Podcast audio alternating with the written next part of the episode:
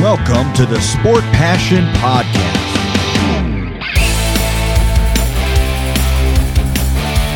And here is your host, Lars Marendorf.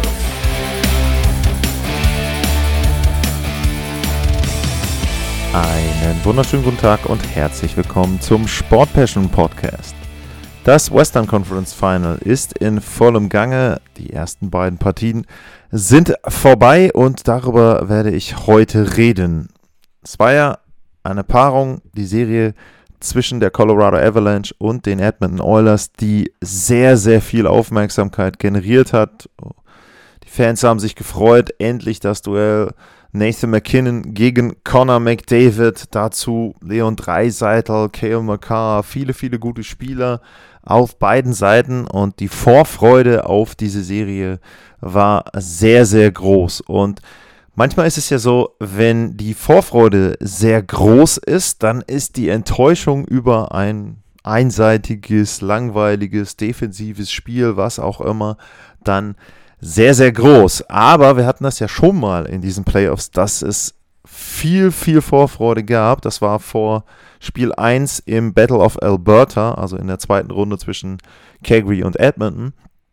Und da war es dann so, dass Spiel 1 überhaupt nicht enttäuscht hat, sondern im Gegenteil, glaube ich, so ein bisschen auch die Erwartungen übertroffen hat. Ich habe da ja auch davon geredet, dass sie sich vielleicht die 31 oder 32 Jahre, wie viel das auch waren, das aufgehoben haben, um dann zu explodieren. Und ich muss sagen, Spiel 1 jetzt zwischen Colorado und den Edmonton Oilers, das wirkte so ähnlich. Also auch da war es so, dass eben ja viel, viel Hype vorher war und dass das Spiel dann diesem Hype aber extrem gerecht wurde. Also dass man da eben ja, ein ganz, ganz tolles Spiel hatte, was natürlich die Offensive betrifft, ganz klar. Also Freunde von Defensiv-Eishockey, die werden da nicht so den großen Spaß dran gehabt haben. Ja, wie ging's los? Die Oilers gingen in Führung durch äh, Evander Kane. Ähm, ein Breakaway, wo er dann Darcy Kemper überwinden kann. Und ähm, dann kommt, passiert etwas, was in den ersten beiden Spielen jetzt schon häufiger passiert ist, nämlich im nächsten Shift, im nächsten Wechsel äh, gleichen die oder gleich die Colorado Avalanche aus. JT Comfer, der ja schon gegen St. Louis in Spiel 6 dort zwei Tore gemacht hat, macht jetzt auch hier wieder ein Tor, den Ausgleich zum 1 zu 1. Dann, ja, Colorado überlegen, hat die besseren Torchancen und es ist dann Nathan McKinnon wieder mit einem Highlight-Tor, wieder mit einem Breakaway, wo er dann sehr schön mit einem kurzen Stick-Handling da das Five-Hole öffnet bei Mike Smith und den Puck dann im Prinzip durchrutschen lässt und die Avalanche mit 2 zu 1 in Führung bringt. Zach Hyman, der ja auch sehr, sehr gute Playoffs spielt, gleicht aus kurz vor Ende des ersten Drittels und bei dem Ausgleich, muss ich sagen, hatte ich dann schon wieder so ein bisschen das Gefühl, okay, Colorado hat das erste Drittel verschwendet, sie waren klar besser für mich und da dann mit einem 2 zu 2 rauszugehen, ist schon ziemlich ärgerlich. Und dann kommt eben das, was ich eben schon angedeutet hatte, was man schon einmal hatte beim 1-0 und in diesem Fall war es dann eben 2-2 Oilers und neun Sekunden später macht Kale McCarr das 3 zu 2. Aber dieses Tor war nicht ohne Diskussion. Es war nämlich so, dass McCarr ja in der neutralen Zone den Puck bekommt, den Puck erobert und dann Richtung offensive Zone sich auf den Weg macht. Und dann war es aber noch so, dass äh, Valery Nichushkin da noch in der offensiven Zone der Edmonton Oilers drin war. Und wenn man das Bild anhält und der Puck eben schon im Drittel ist, dann ist Nichushkin noch nicht draußen aus dem Drittel. So, das heißt also, aufgrund des Standbildes würde ich erstmal davon ausgehen, dass es abseits ist. Das war dann auch so, dass ähm, die ganzen Kommentatoren, sowohl die englischsprachigen als auch Franz Büchner bei Sky, der Meinung waren, dass es abseits ist. Ich muss auch sagen, als ich das das erste Mal gesehen habe, habe ich auch gesagt, okay, gut, ähm, dumm gelaufen für Colorado, das ist abseits. Aber dann gab es die Challenge äh, von Jay Woodcroft und da muss ich dann eben sagen, es hat schon relativ lange gedauert, wo ich mich dann schon gefragt habe, okay, wenn es denn jetzt so lange dauert, worauf schauen Sie denn dann? Denn letzten Endes war die Szene ja eindeutig fest feststellbar. Es war jetzt auch nichts irgendwie groß verdeckt, dass man dann sagen musste, ne, irgendwie, man kann das nicht erkennen oder der Puck in der Luft oder was auch immer. An sich war die Szene erstmal, zumindest für mich, relativ deutlich erkennbar. Ja, und dann kam das Ergebnis und das Ergebnis war, das Tor bleibt bestehen. Und wie gesagt, ich war sehr, sehr überrascht. Also ich wäre aufgrund der Bilder und aufgrund des Standbilds dann auch vor allem erstmal davon ausgegangen, dass das Tor nicht zählt. Aber die NHL hat dann das Ganze folgendermaßen argumentiert. Cale McCarr hat keine Kontrolle über den Puck, als er in das Drittel reinfährt was insoweit richtig ist, dass er den Puck nicht direkt am Schläger hat. Also er hat den Puck in der Phase, wo der Puck reingeht ins Drittel, nicht berührt. Und in dem Moment, wo er ihn berührt, da ist Nichushkin schon wieder an der blauen Linie, also tagged up at the blue line ist das Ruling der NHL und hat seinen Schlittschuh schon wieder an der blauen Linie. Ich muss sagen, für mich war es eher abseits, weil diese Argumentation zu sagen, Makar hat den Puck nicht unter Kontrolle. Okay, auf der anderen Seite war es aber so, dass die NHL da auch eine, finde ich zumindest in dem Fall, schlüssige Erklärung hatte. Wie gesagt, ich wäre davon ausgegangen, ist abseits. Ähm, sie haben es erklärt, sie haben die Begründung in der Regel und ja, damit stand das Tor. Damit gab es natürlich dann die Folge, dass eine Challenge nicht erfolgreich war und es gibt ein Überzahlspiel für Colorado. Also anstatt dass es 2-2 steht, steht es 3-2 und die Avalanche gehen mit, weiß ich nicht, 1,54, äh, 1,44 Powerplay oder wie viel auch immer da dann noch äh, über war. Ich glaube 1,46 ins zweite Drittel und dann passiert natürlich das, was dann ähm, ja, when it rains, it pours, also obendrauf dann zu dem 3 zu 2, was äh, Jay Woodcroft korrekterweise meiner Meinung nach gechallenged hat, ähm, kommt dann noch das 4 zu 2 obendrauf, weil Nazim Kadri ein Überzahltor in dieser Strafe dann macht. Und äh, ja, die Oilers starten dann da auch wieder schlecht, allerdings waren sie auch da noch wieder in der Lage, direkt zwei Minuten später zu kontern, Ryan McLeod äh, mit dem 4 äh, zu 3, aber danach sah es so aus, als ob die Partie komplett entschieden ist. Die Avalanche mit Angriff auf Angriff, mit Tor auf Tor. Rantanen, Komfa mit seinem zweiten Tor, der hat jetzt zweimal hintereinander doppelte Tore gehabt in zwei Partien. Ähm, Andrew Cogliano auch noch oben drauf und es stand 7 zu 3 und ja, es sah ganz stark danach aus, als ob Colorado das Spiel schon im zweiten Drittel im Prinzip in, entschieden hat. Aber Conor McDavid macht auch ein Tor und damit geht es zumindest mit 7 zu 4 ins letzte Drittel. Und man muss dazu sagen, bei Colorado gab es eine Szene, die den Fs nicht gefallen haben wird, denn äh, Darcy Kemper musste raus, äh, weil er verletzt war.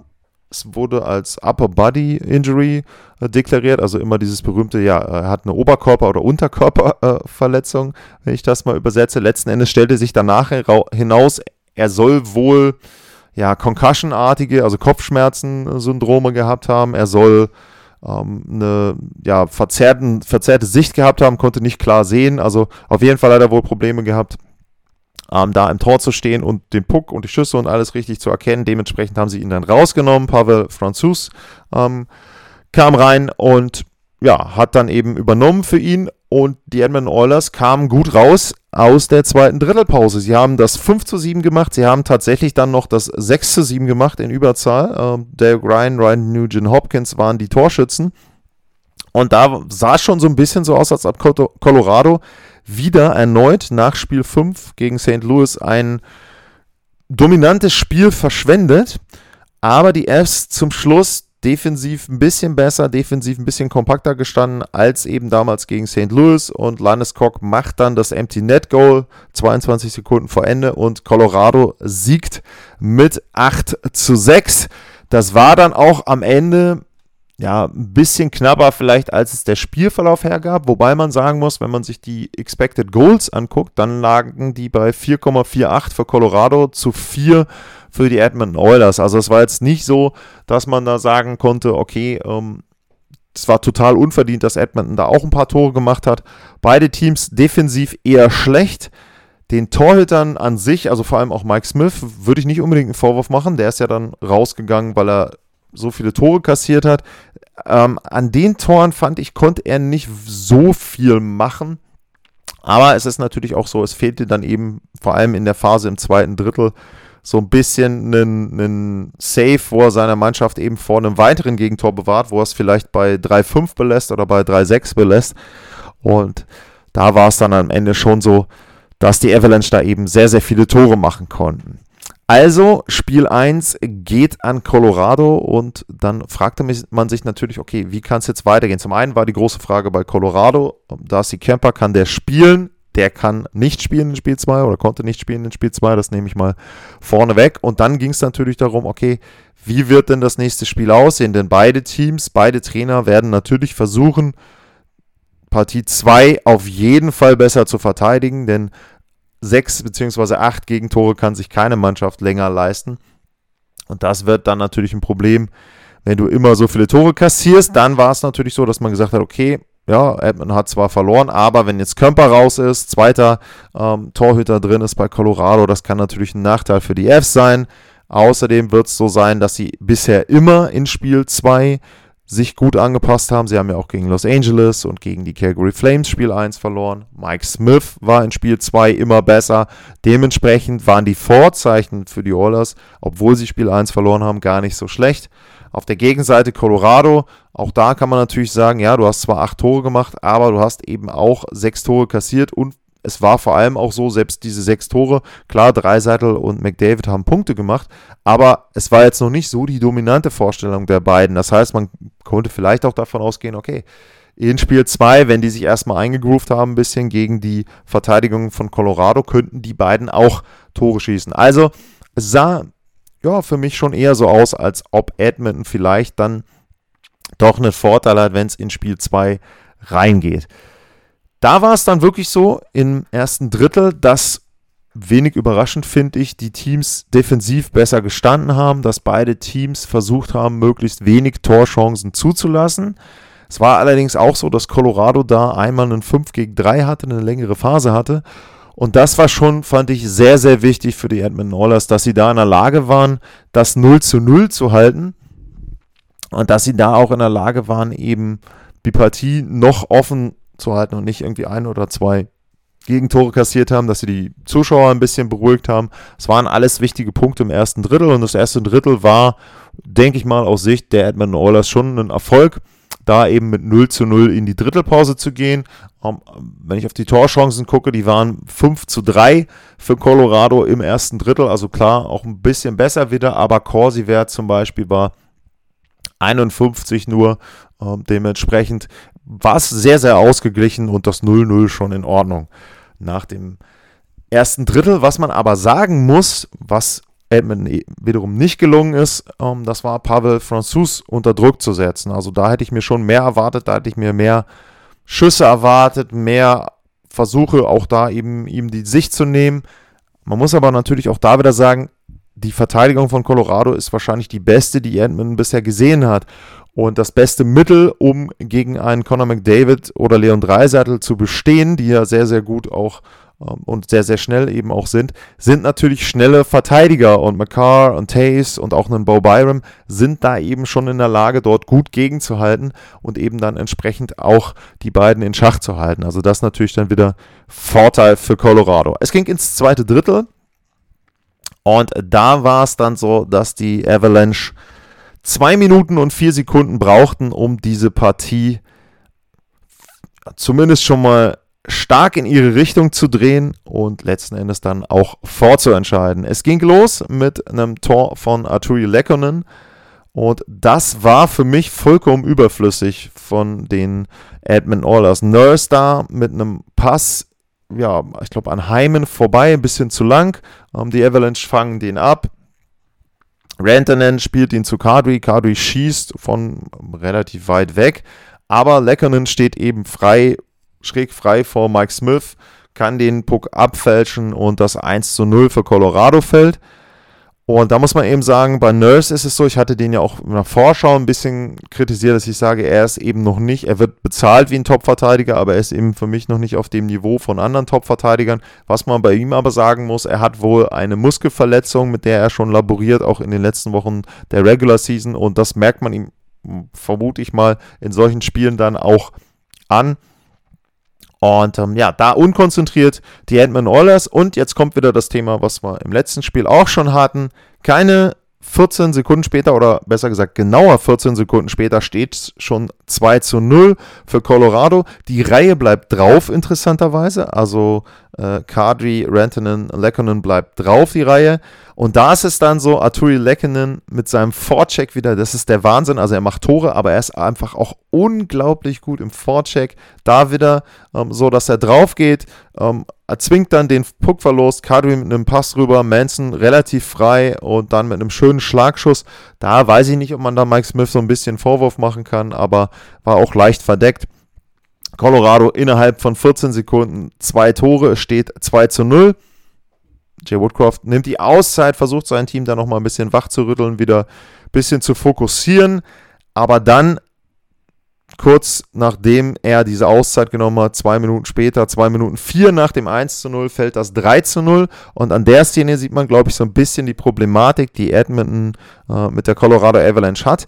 Da war es so, dass Conor McDavid, ins Angriffsdrittel von Colorado reinfährt. Ähm, Landeskog ist es, der von hinten ein bisschen ähm, stochert, ihm den Puck wegstochert und Byram und Johnson sind die beiden, die verteidigen, also das Verteidigerpaar. Es war nicht mal das Nummer 1 Verteidigerpaar bei den Fs drauf gegen McDavid, aber auch das ist eine Besonderheit gewesen von Spiel 2. Erstmals, ich glaube in den Playoffs, hat äh, Woodcroft, Dreiseitel und McDavid in zwei Reihen spielen lassen. Also kann sein, dass es in der ersten Runde am Anfang mal war, aber ansonsten waren sie ja in einer Reihe und dieses Mal war es eben so, dass sie in zwei Reihen gespielt haben und das ist dann natürlich so, dass nicht immer McCart zum Beispiel gegen den McDavid ähm, spielt, sondern dass sich das dann eben verteilt auf eben entsprechend das zweite Verteidigerpaar der Avalanche dann auch. Und da war es eben so, ja, Lennis Cook kann den Puck wegstochern, die Avs gehen nach vorne, dann auch wieder ein Mental Breakdown für mich, schlechter Wechsel bei Edmonton. Oh, ich meine, es ist wieder Nurse, der dann alleine hinten fährt. Und äh, ja, 2 auf 1, Breakaway. Es ist äh, Nazim Kadri mit ähm, Miko Rantanen und Pass rüber.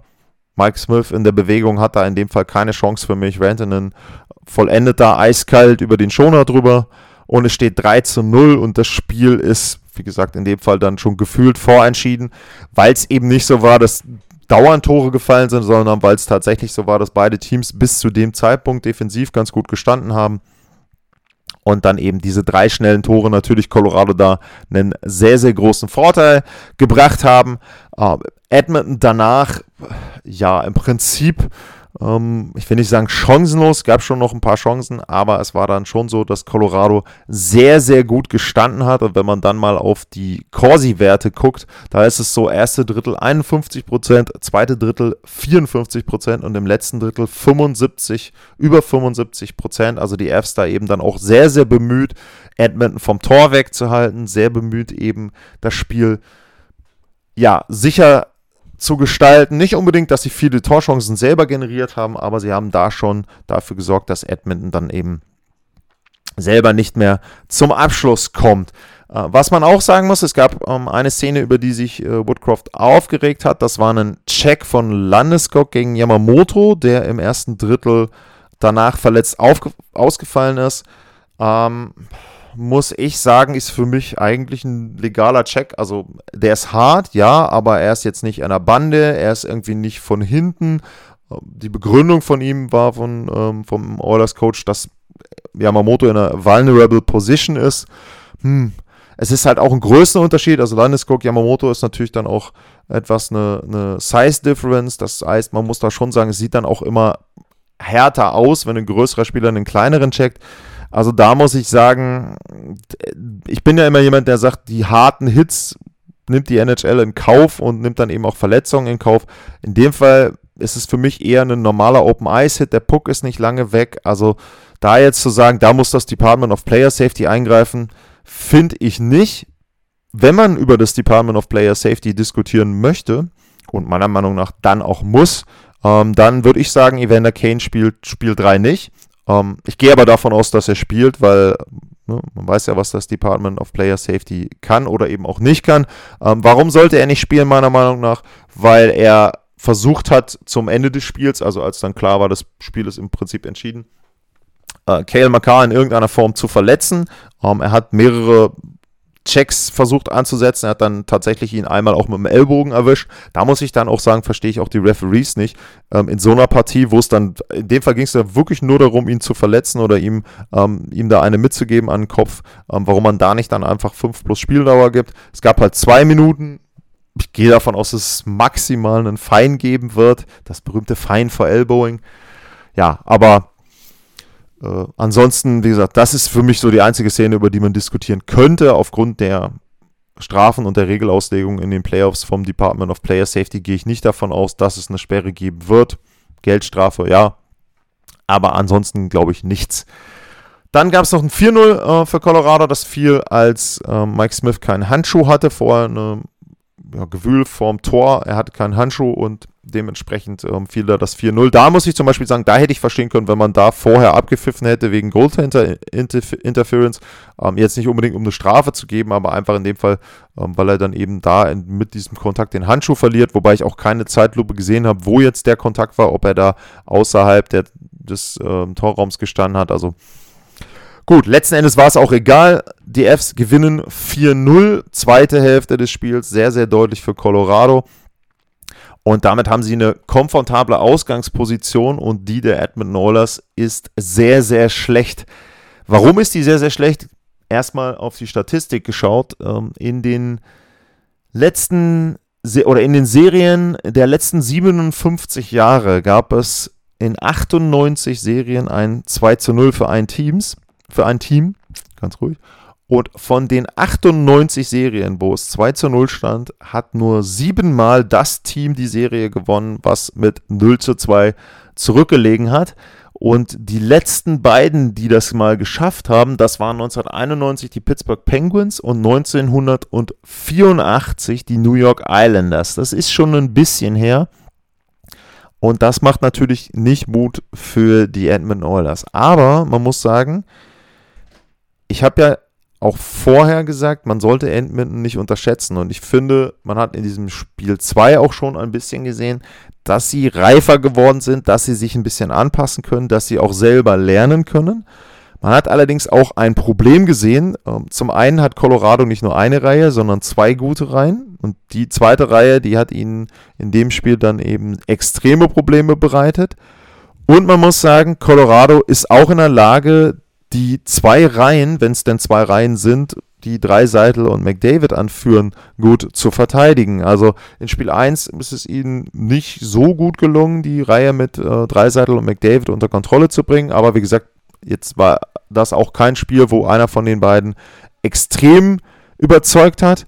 In Spiel 2 war es dann eben so, sie haben halt zwei Reihen, gegen die sie spielen müssen und und da hat man eben gesehen, der Vorteil von Colorado ist, klar, du hast McCarr und Taves, aber du hast eben auch Bob Byram, du hast dann ähm, Johnson, Eric Johnson mit dabei, die als Verteidigerpaar auch gut funktionieren und zumindest besser gegen McDavid oder Dreiseitel spielen können, als das eben andere zweite Verteidigerpaare von den Kings oder zum Beispiel von den Flames konnten. Und das ist, glaube ich, schon ein Punkt, wo man eben sagen muss, okay, äh, da haben die Fs einen Vorteil tieferes Team, was die Offensive betrifft, tieferes Team, was die Defensive betrifft. Und wenn die Oilers dann eben den Vorteil, jetzt den Backup-Torhüter der Fs zu haben, nicht ausnutzen können, dann wird es natürlich sehr, sehr schwer. Aber ich kann mir natürlich auch vorstellen, dass Edmonton Spiel 3 und Spiel 4 zu Hause gewinnen kann. Glaube aber eben, dass die Avalanche da sehr, sehr fokussiert sind. Und ich habe das ja auch schon bei anderen Gelegenheiten mal gesagt. Zum Beispiel war ja auch einer der Gründe, warum ich Toronto im Stanley Cup-Finale gesehen habe, war, dass ich gesagt habe, wenn sie diese Hürde überspringen, erste Runde, dann läuft bei den Maple Leafs. Das war jetzt nicht so, aber bei Colorado ist es ja jetzt so, dass sie diese zweite Runde endlich mal überstanden haben. Und ich glaube, denen ist schon klar, dass das eine sehr, sehr gute Gelegenheit ist, dieses Jahr den Stanley Cup zu gewinnen. Die sehen auch das Eastern Conference Final, die sehen auch, dass Tampa zumindest mal Spiel 1 verloren hat, dass die New York Rangers zwar ein Team sind, was viele überrascht, dass die aber qualitativ nicht so gut wären wie andere Mannschaften. Und ich glaube, Colorado weiß, dass es eine Riesenchance ist, dieses Jahr den Stanley Cup zu gewinnen. Zum Beispiel auch mit den Vegas Golden Knights, die dieses Jahr nicht dabei sind und so weiter und so weiter. Und da wirkt es schon so für mich, dass die extrem fokussiert sind. Die Anpassungen bei Colorado waren auch gut nach Spiel 1. Das heißt also, da haben sie eben das reduziert. Ich meine, die haben ihre Gegentore von 6 auf 0 reduziert, Edmonton von 8 auf 4. Ja, also kann man natürlich sagen, dass zwar beide Teams sich verbessert haben, aber eben das eine noch als klarer Sieger trotzdem rausgekommen ist. Ich bin mir nicht sicher, ob wir in Spiel 3 nicht wieder vermehrt Dreiseitel und McDavid zusammen sehen werden. Zum einen, ähm, weil natürlich die Oilers sich die Matchups dann aussuchen können. Zum anderen weiß ich nicht, ob diese Kombination so funktioniert oder die auseinandergezogenen äh, beiden Reihen dann so funktioniert haben, wie sich das die Oilers vorgestellt haben jetzt in Spiel 2. Ähm, ich denke mal, das wird so von Situation zu Situation entschieden. Mal werden sie zusammenspielen, mal werden die Reihen getrennt. Und ähm, da versucht dann Edmonton vielleicht da mehr rauszubekommen. Ähm, Frage ist noch, was mit Yamamoto ist und Frage ist, gegen Ende des Spiels hat wohl ähm, Nathan McKinnon einen Schlagschuss auf den Hand bekommen. Also das wird natürlich auch wichtig sein. Wenn der fehlt, wäre es natürlich eine massive Schwächung von Colorado. Aber muss man eben erstmal abwarten. Das kann ja auch einfach sein, dass das einfach so ein Bruce ist und dass er da eben nicht so die großen Probleme hat. Das muss man sehen. Aus Colorado-Sicht waren das zwei sehr, sehr gute Heimspiele. Aus Sicht der Edmonton Oilers war das zweite okay zu Beginn, aber sie haben eben die Tendenz, nach Gegentoren oder nach eigenen Toren sehr, sehr schnell wieder eins zu kassieren. Das müssen sie auf jeden Fall abstellen. Ansonsten ist ganz, ganz schnell Sommerpause. Das war's für heute zum Western Conference Final. Wie immer gilt, wenn ihr Fragen habt, wenn ihr Anmerkungen habt und wenn ihr mit mir in Kontakt treten wollt, at lars-mar, info at sportpassion.de, das sind die beiden Möglichkeiten, da in Kontakt zu treten, wenn ihr zum Beispiel Prognosen abgeben wollt, so wie das Hockey Tammo gemacht hat. Der hat Sweep geantwortet auf äh, meine Frage nach Prognosen zu Oilers gegen Avalanche. Das glaube ich übrigens nicht. Also ich kann mir nicht vorstellen, dass sie wirklich gar kein Spiel gewinnen, die Oilers. Ja, aber ansonsten at lars-mar info at sportpassion.de, da könnt ihr euch bei mir melden. Für heute vielen Dank fürs Zuhören, bleibt gesund und dann bis zum nächsten Mal. Tschüss.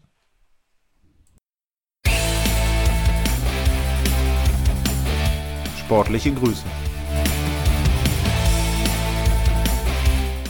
Das war's, euer Lars.